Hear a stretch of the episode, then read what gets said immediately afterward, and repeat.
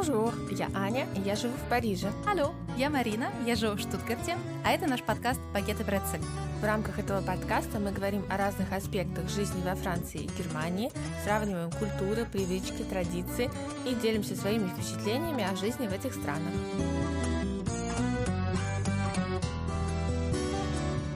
Марина, э, я тебе предлагаю подтвердить или развеять один очень э, известный стереотип – Э, ну, в частности, в России, а также в других странах, э, часто считается, что немецкая медицина – это топ.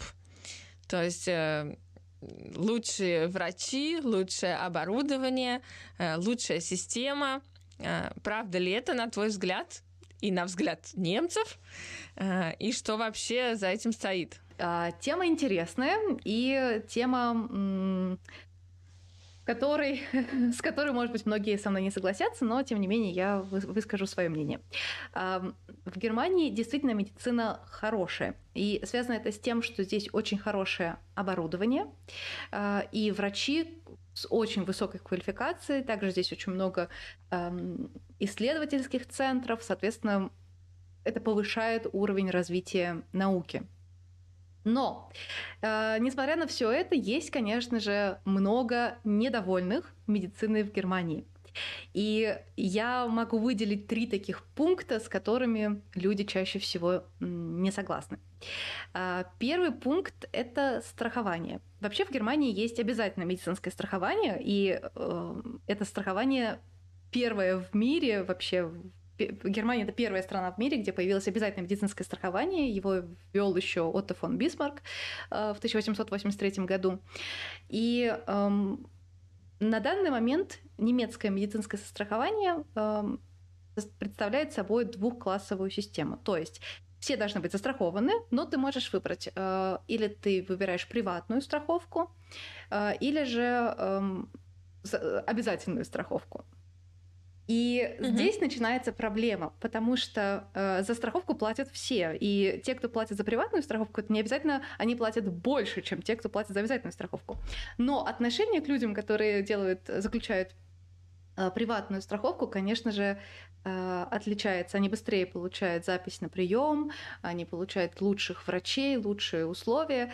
И, конечно же, это вызывает э, гнев и э, недовольство среди Э, населения, э, населения людей э, Германии. В принципе, я это могу понять, потому что действительно немецкое страхование, оно очень дорогое. Это для обязательной, страхов... обязательной страховки это 14,6% от зарплаты брутто. Из них 7,3% угу. платит сам сотрудник, 7,3% платит работодатель, но, тем не менее, это получается довольно ну, высокая стоимость, плюс еще 3% это тоже обязательное страхование на случай потребности в уходе, если человек получает э, степень инвалидности, соответственно, ему нужен будет уход, и это тоже оплачивается страховки. То есть вот это вот такой первый пункт, и сразу же я хочу тебя спросить, а у французов есть обязательная медицинская страховка? Да, да, да, она, конечно, есть, э, и на нее тоже выплачиваются взносы, соответственно, из зарплаты. Эм, студенты раньше э, платили в начале учебного года за свою страховку. Вот я, например, когда приехала, э, то я должна была э, ее оплачивать э, в самом начале учебного года. Но несколько лет назад э, эту оплату отменили. То есть за студентов фактически платит государство. Э, вот. И вот эта обязательная страховка, да, ее всем нужно иметь. Э, то есть ты не можешь выбрать или ее, или что-то еще. Это как бы базис Э, к которому ты э, потом волен добавлять или не добавлять э, дополнительное страхование. То есть, ну, примерно как в России, хотя, мне кажется, в России менее распространено Э, да, именно платить за дополнительную страховку, то есть скорее человек просто пойдет э, в какую-то частную клинику, э, нежели будет специально платить за вот эту страховку, тогда как во Франции это очень распространено, если, конечно, у вас есть на это средства, очень часто от работы у вас есть эта страховка, либо вы можете сами выбрать компанию и застраховаться, там есть совершенно разные тарифы, то есть от самого базового, да, который оплатит вам базовых врачей-специалистов, до какого-то особо изощренного, если у вас есть какие-то особенные заболевания или, например, Э, не знаю, вы там э, лечитесь э, у какого-то особенного специалиста, ходите на акупунктуру или на еще на что-то. Если у вас дорогостоящее зубное лечение, то можно выбрать такую опцию. Если у вас сложные очки, mm. можно выбрать соответствующую опцию, и тогда конкретно вот этот аспект будет покрываться. А так обязательная страховка, она покрывает посещение терапевта, Э, базовые анализы, э, э, базовые снимки и некоторую часть от посещения специалистов. Но поскольку специалисты стоят дороже, чем терапевт, то если у вас нет дополнительной страховки, то специалист все-таки обойдется вам, ну, скажем, в некоторую uh-huh. сумму. Да? тогда как дополнительная страховка может покрыть вам до 100% стоимости посещения специалиста. И обычно вы э, идете да, к врачу или куда-то на анализы. Э, Иногда бывает так, что вы сразу э, уже не платите или платите какую-то минимальную сумму, или в других случаях э, вы вносите оплату, и потом ваши страховки вам э, через там, несколько дней или недель э, возвращают э, эти средства в зависимости от вашего типа страховки.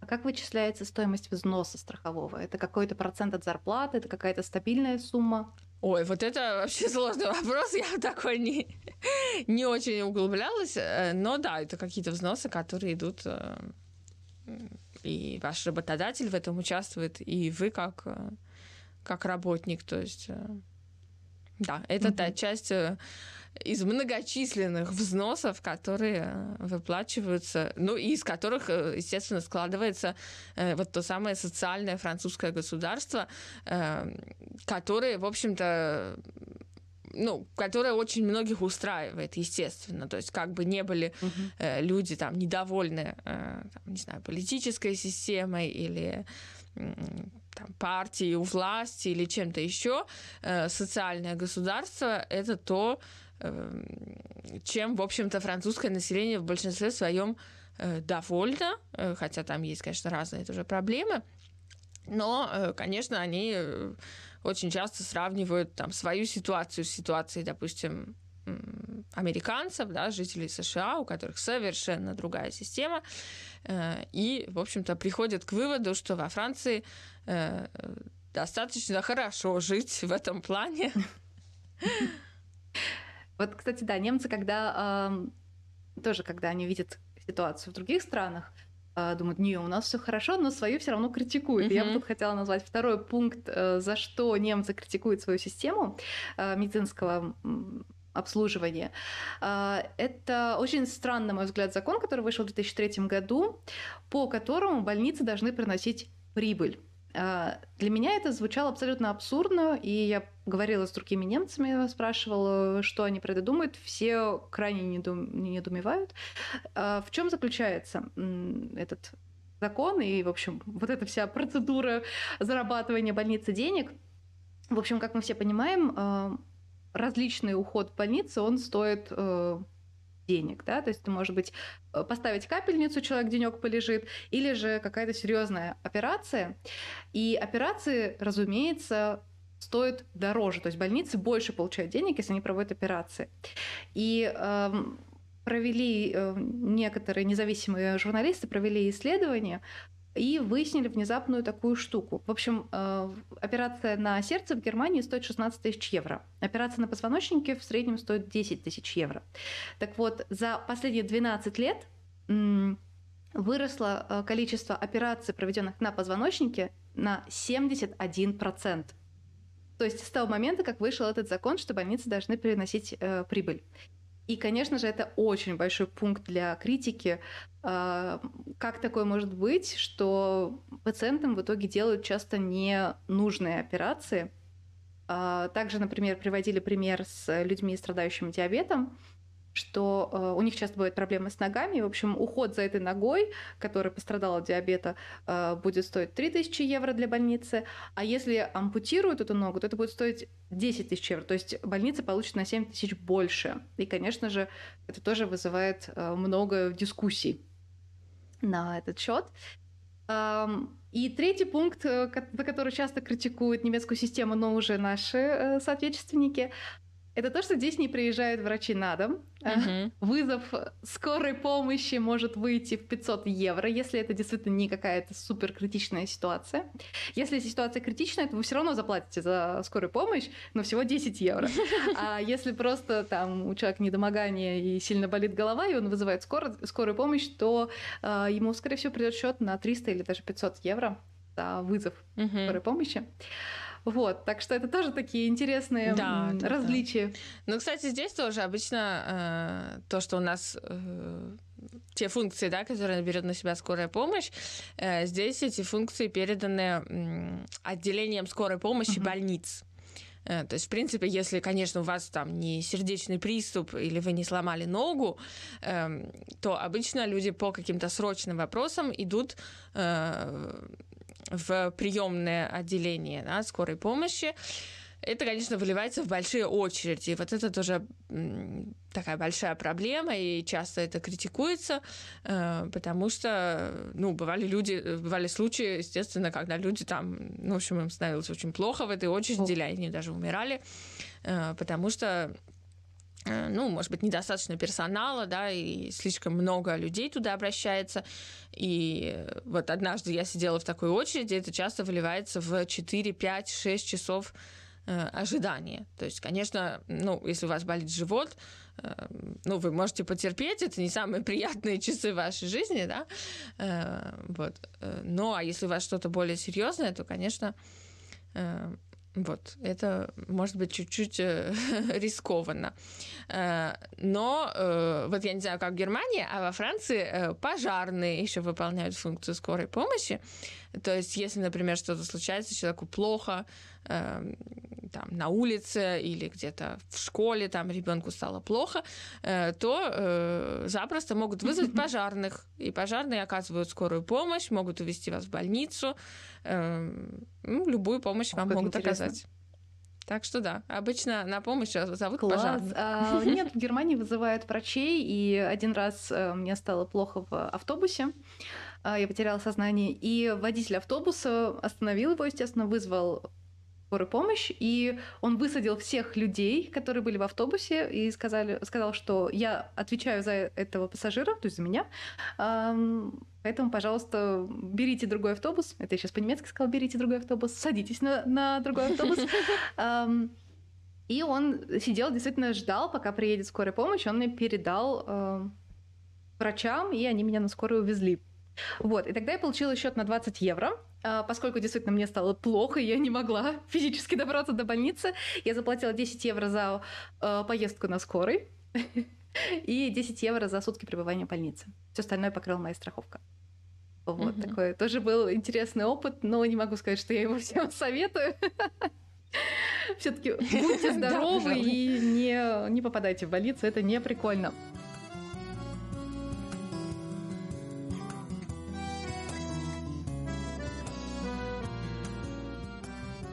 Но вообще, что касается э, Германии и медицины, здесь очень сильно э, люди заботятся или занимаются профилактикой. И страховые компании поощряют людей, которые ходят профилактически к врачу, там один или два раза в год к дерматологу, стоматологу, гинекологу, урологу. И, по-моему, есть еще какие-то врачи уже специфически от определенного возраста. И раньше, по крайней мере, а, была такая бонусная система. То есть, если человек ходит к этим специалистам, там 4 или 5 специалистов, которые нужно обязательно раз в год посетить, то он получает обратно деньги от страховой компании за, как поощрение, как бонус за то, что ты заботишься о своем организме. Ого, класс. Вот я, я, мне, пожалуйста, можно такую бонусную систему, потому что я все, э, мои профилактические порывы во Франции, они как-то сразу... Пресекаются, да? На корню, да пресекаются очень ну, часто. Ну, это, кстати, да, это так интересно, что э, в Германии вот этот контроль термин, то есть поход, профилактический поход к врачу это абсолютно нормальная угу. штука. Ты звонишь врачу, записываешься, тебе там через полгода э, дают этот талончик на посещение врача. А, например, я знаю, что в Голландии или Великобритании такого вообще нет. И когда наши девочки, mm-hmm. которые привыкли там раз в полгода ходить к гинекологу, чтобы просто проверить, все ли в порядке, и они пытаются mm-hmm. записать, у них спрашивают, у вас что-то срочно, у вас болит что-то? Нет, я хочу просто провериться. Просто провериться, не приходите к нам. Немцы нет, немцы очень ценят эту возможность и Вообще отношение к здоровью здесь очень серьезное. А, кстати, я помню, что однажды я заполняла эту бонусную тетрадочку, а, там нужно печать оставить у врачей, что я действительно была, когда я была, что там, что это был. А, меня проверили, и там также ты, например, расписываешься за то, что ты, то есть ты подтверждаешь, что ты не куришь, например, и за это угу. получаешь бонусом 50 евро в год. Что было, на мой взгляд, очень приятно. Вот. И, кстати, Класс. никто не проверяет, но я действительно не курю, поэтому я никого не обманывала. Вот. И также, если, например, ты ходишь в фитнес-клуб, и у тебя есть договор э, от фитнес-клуба, там тоже какую-то сумму э, возвращает страховка. Вот, поэтому... Здорово. Вот у меня хорошее воспоминание о моей студенческой страховке. Ну, у нее были разные минусы, я не буду о них говорить. Э, вот, но у нее был один интересный плюс. Э, для э, девушек, для женщин э, там была возможность возместить себе стоимость разных гигиенических средств, прокладок, mm-hmm. тампонов и так далее. И вот это, мне кажется, отличная инициатива. То есть можно было просто в магазине взять счет, фактуру, да, и предоставить ее в страховку, и там, ну, сколько, сколько бы это ни стоило, но это всегда возвращали. Это было здорово.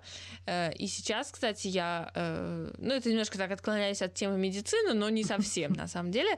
Я недавно читала, что с нового учебного года, вот сейчас, да, в 2021 году, э, в учебных заведениях будут бесплатно раздавать всякие гигиенические принадлежности э, девушкам. Ага, я такой, про такое читала Это в Шотландии. тоже очень здорово, э, потому что, да, потому что, естественно, э, так как существует неравенство, э, да, неравенство сказывается во всем, не только в том, что мы едим или ездим или не ездим в отпуск, э, а также оно влияет на нашу способность э, да, обеспечить себе должный уровень э, гигиены и э, Поэтому это такая инициатива, это тоже способ э, да, борьбы с неравенством. Так что, по-моему, это здорово. Это, безусловно, здорово. И эм, мне кажется, это еще важно показать, что ну, женщины объективно больше тратят денег на такие средства. Да. Э, и показать, что да, мы возмещаем вам часть э, этого, э, этих, этих трат. Эм, угу. Вот, э, ну, мне кажется, это очень здорово. А, кстати, что касается угу. средств гигиены, на тампоны и прокладки в Германии был так называемый люксус штоя, то есть налог на шик. А, и только в 2020 году. Вот это шикуем просто каждый месяц. Так ждем с нетерпением. И было очень много протестов в итоге а, в 2020 году убрали этот э, налог на а, пошиковать раз в месяц для женщин. И Просто вот ждем, не дождемся, как да. бы гульнуть. Вот. Э, в общем, довольно, мне кажется, важный шаг в поддержке женщин. То есть теперь налог э, на средства гигиены, э, НДС я имею в виду сейчас, не 19%, угу. а 7%. То есть это значительно понижает стоимость э, да, средств конечно. этих. да, так что это тоже интересно.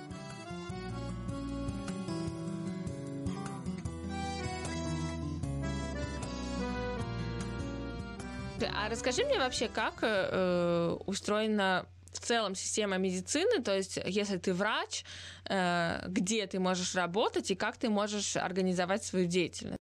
А потом я тебе расскажу, похоже ли это на Францию. А если ты врач, то ты можешь работать в больнице, разумеется. Ты можешь работать, э, открыть свой частный кабинет и э, работать один, или ты можешь работать с другими врачами, которые, возможно, то есть если вы условно все врачи лоры, вы открываете одну большую, один большой кабинет, э, где работает пять врачей в специализации ухо, горло, нос, и э, таким образом вы экономите деньги на, например, аренду, на персонал на ресепшн и так далее. То есть вот, в принципе, есть такие э, основные варианты. Есть, конечно, врачи, которые работают в исследовательских институтах, но они, наверное, больше ученые, чем непосредственно врачи. А как во Франции? Там что-то по-другому? Да, во Франции очень похоже, на самом деле. То есть э, примерно половина врачей э, работает в государственных структурах, то есть в больницах. Э, и э, другая половина э, это так называемая либеральная медицина. Либеральная, почему это не связано с, с политикой, да? Это не, свободная да, медицина. Речь не о режиме, да, а это речь э, об их статусе как работника, да, то есть во Франции так же, как, я думаю, в Германии, есть так называемые э, либеральные свободные профессии. Э, опять же, о чем речь? Не о том, что у них какая-то там суперсвобода, а о том, э, какой у них статус. Э, то есть это адвокаты, это нотариусы, э, да, которые э, являются не наемными работниками, даже если они работают в какой-то условно компании, да, в адвокатском кабинете, например, или во врачебном кабинете, э, а это люди, э, которые, ну, как э, как самозанятые, по сути, сами платят за себя налоги, сами ведут свою бухгалтерию и так далее. Фрилансеры такие, да? Ну, да. Фрилансеры не сегодняшние. Ну да. Такое, знаешь, э, по-французски, ну, по-французски из латыни это идет, конечно. Э, есть такое выражение до буквы. До буквы это значит еще до того, как, э, как это стало мейнстримом, да, как сейчас говорят. Вот, да, то есть это такие фрилансеры исторические. Ну вот, и вот эта либеральная медицина, еще ее называют городской медициной, медицин de ville. Эм, ну, то есть город здесь не в смысле большой город, да, а в том смысле, что э, врач работает не в больнице, а у него э, вот где-то снять свой кабинет. Это также может быть э, кабинет на одного врача, или он может его с кем-то делить, это может быть несколько врачей. Э, или это могут быть такие мини, мини-клиники, да, ну, мини или не очень, это зависит. Э, вот. Но часто, да, можно встретить что-то похожее на поликлинику, э, но, да, здесь нет понятия государственная поликлиника. То есть, если это вот эта городская медицина, то каждый врач, каждая клиника работает на себя, а городские – это больницы. Да? Э, и, кстати, что интересно, медсестры э, тоже делятся на э, медсестер, ну, медсестры, медбратья, да, э, делятся на э, государственных, то есть которые работают в больницах, и э, либеральных, свободных. Да, то есть, будучи медсестрой или медбратом, э, можно тоже э, заниматься вот такой вот, условно говоря, частной практикой то есть mm-hmm. иметь своих собственных пациентов, э, а не работать э, в больнице. То есть это, ну, это могут быть капельницы, уколы, там, уход за детьми и так далее. А э, как ты в целом оцениваешь медицину? Ты довольна медициной во Франции? Ой, вот э, такой вопрос, знаешь. Да простят меня те, кто, кому нравится французская медицина, потому что я думаю, что нас слушают э, в том числе те, кто живут mm-hmm. во Франции. Э, вот. Лично мне э, нравится система, то есть как это устроено. Да, это выходит, в принципе, достаточно недорого, это удобно, это очень автоматизировано. Э, ну, иногда там нужно какие-то письма кому-то посылать, как обычно, но это э, можно пережить. Вот. Э, но, в принципе, эм, как бы качество медицины мне не очень нравится, потому что опять же, это только мое личное мнение, да, у каждого, у каждого свой опыт на этот счет. Но э, мне было непросто найти тех специалистов, с которыми я могу найти общий язык. Э, и э, меня все время не покидает, вот часто, по крайней мере, на приеме у врача меня не покидает чувство того, что я слишком много прошу, я слишком много задаю вопросов. э, да, я слишком, я слишком переживаю. То есть, в принципе, эм, особенно э, пока вы молоды, эм, никакая проблема, если только это не действительно серьезное заболевание, э, ну, не воспринимается, так скажем, всерьез. Да, то есть, ну, все будет хорошо, все пройдет, эм, тем более вы молоды, да, то есть, как бы, мне всегда кажется, что что-то недоделано во всем этом. Вот, и я, конечно, с э, нашим российским менталитетом пытаюсь до чего-то докапываться, просить какие-то дополнительные анализы, эм, а это не всегда то, что приветствуется, потому что, э, ну, считается, например, что если вы там просите какие-то дополнительные э, дополнительные анализы или снимки или что-то, то вы часто безосновательно загружаете mm-hmm. систему. Да, то есть система должна работать на тех, э, кому это действительно нужно, а никто решил, что вот э, ему нужно тоже сдать анализ крови. То есть с точки зрения системы это понятно, э, но с точки зрения индивидуального пациента мне вот иногда кажется, что я прошу чего-то, хотя, в общем-то, наоборот, врач мне должен выписывать и, говорить, что мне нужно делать, а не говорить, что у меня все хорошо. В этом, конечно, похожа немецкая и французская система. Но здесь я помню, что э, многих удивляло, многих, кто приехал из бывшего Советского Союза, э, что очень э, часто врачи говорят, ну, болеете, ну, чай попейте, имбирь там съешьте, не знаю, лимончик там, uh-huh, мед. Uh-huh. А, а у нас почему-то врачи часто, часто прописывают антибиотики, какие-то уже серьезные такие препараты. Да, То есть да, да, да. кажется, что кажется, я тут подчеркиваю, что э, немецкие врачи как будто бы невнимательные uh-huh. такие, думают, да ладно, плюс-минус один пациент, ничего другое, другие придут. Uh-huh. А, но здесь, мне кажется, просто более м, такое философское отношение к болезням и к тому, что да, мы все там раз в год или раз сколько-то времени э, простужаемся, и нам нужно пару дней полежать дома. И, кстати, э, в Германии очень просто получить больничный. Иногда достаточно позвонить своему терапевту и сказать, что я плохо себя чувствую. Эм, вот, он угу. может выписать больничный. И многие, например, руководители, они тоже говорят, что если вы чувствуете себя плохо, просто позвоните, и три дня вы можете даже без больничного дома находиться. Э, в этом угу. плане, конечно, да, да, да приятная система. А, но да, я, я понимаю, угу. о чем ты говоришь, потому что мне тоже бывает тогда моменты, что... Да, то есть это, это явно, конечно, культурные различия. То есть э, э, в основном вот э, мои французские друзья, они не видят в этом никакой проблемы. Они тоже считают, что, ну, если ты заболел, то там гриппом или чем-то еще простудился, ты, естественно, от этого не умрешь, да, если ну, только да. у тебя не какие-то там страшные сопутствующие заболевания или какой-то серьезный возраст. Э, то поэтому, да, нужно к этому относиться философски, съесть конфетку, э, полежать, э, и все будет хорошо. Наверное, в этом тоже есть смысл, но эм, на, это, на это трудно перестроиться, мне кажется. Но вообще, да, во Франции вообще с антибиотиками, ну, нельзя сказать, что идет борьба, но, в общем, идет такая кампания по отучению людей ну, от правильно. антибиотиков. Потому что людям, конечно, кажется, что если ты принял антибиотик, то все, на следующий день ты будешь как огурчик, побежишь на работу, и все будет хорошо. То есть, конечно, люди э, часто не думают о тех последствиях, которые э, ну, в более долгой перспективе или в более короткой перспективе это может mm-hmm. иметь. Э, поэтому здесь антибиотики назначаются очень редко, и от многих иностранцев я тоже слышала такое вот недоумение, что от французского врача э, не допроситься, да, хотя вроде как и врач должен решать, да, а не пациент просить э, антибиотиков. Но это такая вот, э, это такой взгляд на медицину, да, и, наверное, это тоже неплохо, э, потому что все время пить антибиотики при каждой там температуре, ну, это совсем не здорово. Ну, это, наверное, тоже не вариант.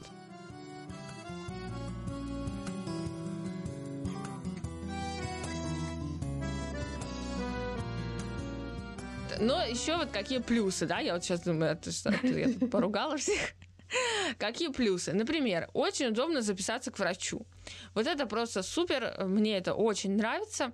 Причем это совершенно не какая-то государственная структура, которая позволяет это сделать, а это просто mm-hmm. стартап. Э, во Франции самый такой вот Э, самая распространенная платформа для записи к врачу называется Доктор-Либо. Ее просто придумали какие-то люди, и теперь ее используют практически угу. все врачи и очень многие структуры. Э, то есть это просто вот изобретение какого-то человека, которое стало очень популярным, потому что это действительно очень просто. Не надо, в большинстве случаев не надо никуда звонить, э, ты просто заходишь на сайт, выбираешь врача, э, выбираешь мотив, э, да, почему ты хочешь к нему пойти, записываешься, выбираешь окошко, потом тебе приходит уведомление, там, да, адрес, все такое, напоминание. То есть это супер просто, супер удобно, быстро. Э, и я, например, не такой любитель, да, там звонить, что-то выяснять, там разговаривать с секретарем. Э, ну, не знаю, я как-то не... Э, хотя не сказать, что я такой интроверт, но вот меня это абсолютно устраивает. Зашел на сайт, хоп, хоп, записался. Это не всегда так, конечно, не все врачи там на этой платформе присутствуют, но не знаю, в 80% случаев это так, и потом ты можешь просто, э, у тебя уже сохраняется, да, вот сохраняются профили тех врачей, к которым ты ходил, ты можешь просто на них снова кликать и э, брать новые, новые рандеву. То есть вот это супер. И на этой же платформе теперь в связи с ковидом можно видеоконсультации делать. О. Ну, это удобно. Э, казалось бы, да, ну как к врачу пошел по видео. Но это возможно, в принципе, потому что если у тебя просто какая-то локальная проблема, э, или, например, ты сам, да, уже давно там с этим, ну, знаешь, что с тобой, тебе просто нужен рецепт, например, э, ты просто звонишь врачу, объясняешь, он выписывает тебе рецепт, на этой же платформе тебе его выкладывает, ты скачиваешь, идешь в аптеку. Да, вот тут немцы все зали, залились горючими слезами, и не только немцы, но и те, кто живет в Германии, потому что цифровизация, дигитализация в Германии, она настолько медленная, что даже, даже немцы уже говорят, да господи, ну почему где-то там в Прибалтике, где гораздо меньше бюджет страны, э, все летает и все работает как надо, а у нас э, и интернет медленный, и многих систем нет, э, да, тут я тоже сидела и думала, да что ж такое, это почему у нас такого пока нет. Но я верю в светлое будущее Германии.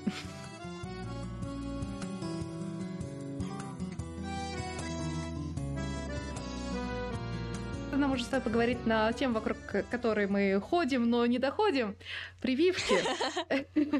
Прививки, прививки. Да. А, давай начнем, э, может быть, с того, обязательно ли во Франции, в Германии прививки.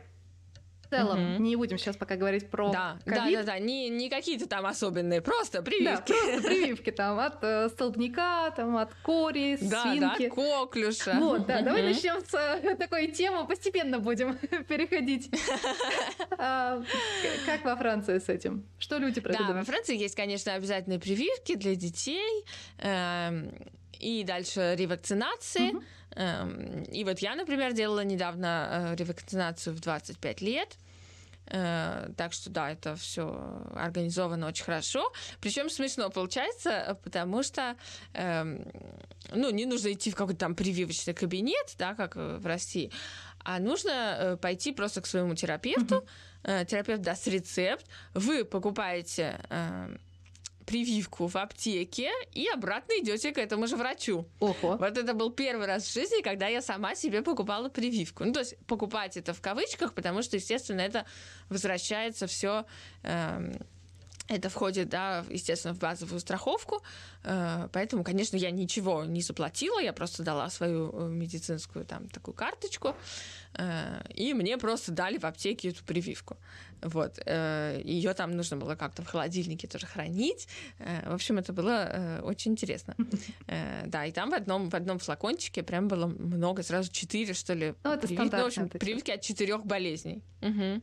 В Германии тоже делают прививки обязательно и у терапевта, но эти прививки уже лежат у терапевта, соответственно, ты приходишь, и тебе угу. делают прививку. Кстати, тут я хотела к тебе обратиться как к лингвисту. Очень часто я сейчас слышу фразу «ставить прививку». Это же неправильно. Ставят клизму. О, да-да-да, эм, ставят клизму, да. Потому что она реально ставится, да, а прививку-то ее вкалывают или делают.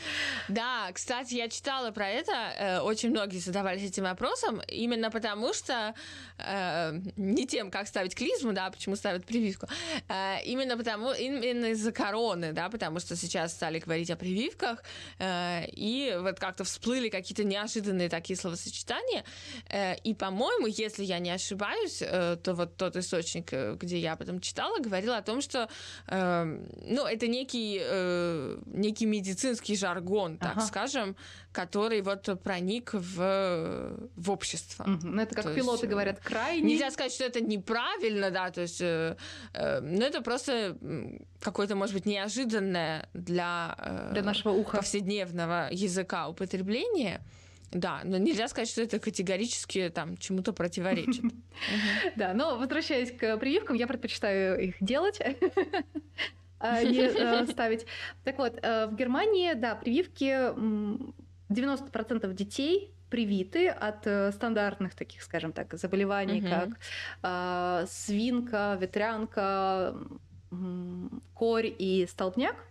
И тоже да. нужно делать ревакцинацию через 10 лет, то есть, получается, каждые 10 лет нужно э, обновлять эти прививки. Угу. И в целом к таким стандартным прививкам в Германии относятся э, из серии «это просто надо делать, это не обсуждаешь, это надо делать». Но, и тут возникает гигантское «но», пришел коронавирус, и пришли, конечно же, новые прививки. И вот Здесь общество поделилось на прививочников и антипрививочников. Э, люди друг друга хейтят в социальных сетях. В общем, это такая довольно тяжелая тема. А, вот. И я нашла статистику, что 59% э, немцев э, готовы привиться от различных вернее, различными прививками коронавирусными. Но 59 это, в принципе, не, не так много, на мой взгляд. Вот, как во Франции? Во Франции я бы сказала, что прямо противоположная ситуация на самом деле. То есть, ага. э, в принципе, э, вот так, из того, что я читаю, э, французское население, э, в принципе, довольно скептично относится к вакцинам. То есть э, Франция в числе э, э, стран с наиболее... Э, с населением, да, которое э, меньше всего вообще прививается и хочет прививаться э, по своей сути. То есть независимо от ковида, э, французы довольно скептично относятся к вакцинам, э, и многие э, совершенно негативного о них мнения. Что произошло с ковидом? С ковидом я бы сказала, что произошло совсем наоборот. То есть э, очень многие э, хотят, мечтают, жаждут привиться, Эм, я не знаю, есть ли среди этих людей те люди, которые, в принципе, скептичны к вакцинам. Не знаю, не проверяла.